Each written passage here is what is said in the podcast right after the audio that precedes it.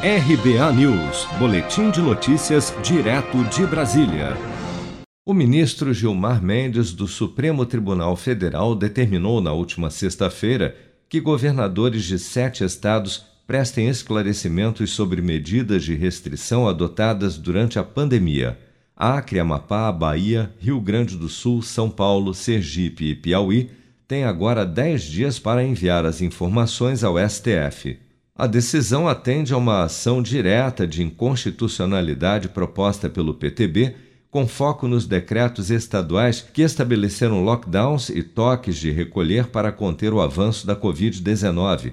O partido alega, em síntese, que esses decretos estaduais violaram direitos fundamentais, em especial o direito à liberdade de locomoção e ao trabalho.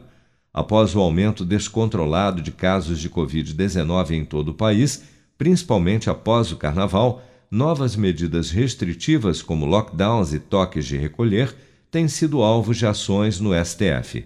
Em março, o presidente Bolsonaro também havia ingressado com uma ação no Supremo contra o toque de recolher nos estados da Bahia, Rio Grande do Sul e no Distrito Federal, mas o pedido sequer foi analisado pelo ministro Marco Aurélio Melo sob o argumento técnico de que faltava a assinatura do advogado-geral da União na petição.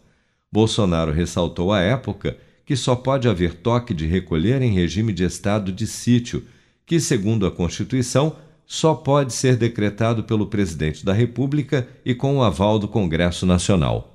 Estão aqui aplicando a legislação de estado de sítio prevista na Constituição, que não, não basta eu decretar estado de sítio, o Congresso tem que, tem que validar embaixo. Onde é que nós vamos parar? Será que o governo federal vai ter que tomar uma decisão antes que isso aconteça? Será que a população está preparada para uma ação do governo federal dura tocante a isso? Há pouco mais de duas semanas, às vésperas da Páscoa, o ministro Nunes Marques, do STF, aceitou liminar da Associação Nacional de Juristas Evangélicos para determinar a reabertura de igrejas e templos religiosos seguindo os protocolos sanitários de distanciamento.